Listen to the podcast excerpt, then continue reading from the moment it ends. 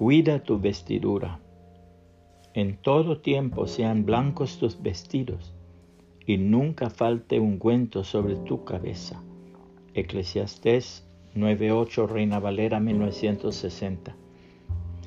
En cierta ocasión una joven defendía su derecho a asistir a un sitio de reputación dudosa. Ella afirmaba lo siguiente, yo creo que un cristiano tiene derecho a ir a donde él quiera.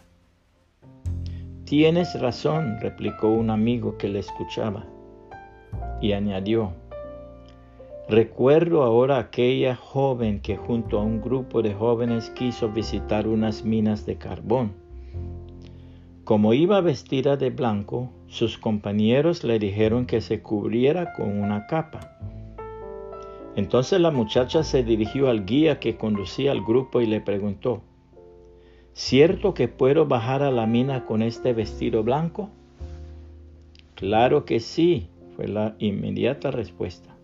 Nada hay que le impida bajar con un vestido blanco, pero sí hay mucho que le impida subir con uno de ese mismo color.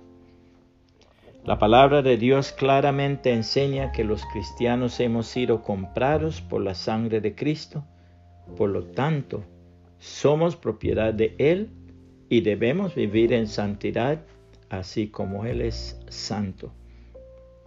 El que se une con el Señor se vuelve un solo espíritu con Él.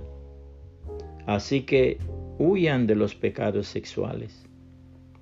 Ustedes también dicen, ningún pecado que el ser humano pueda cometer tiene que ver con el cuerpo físico.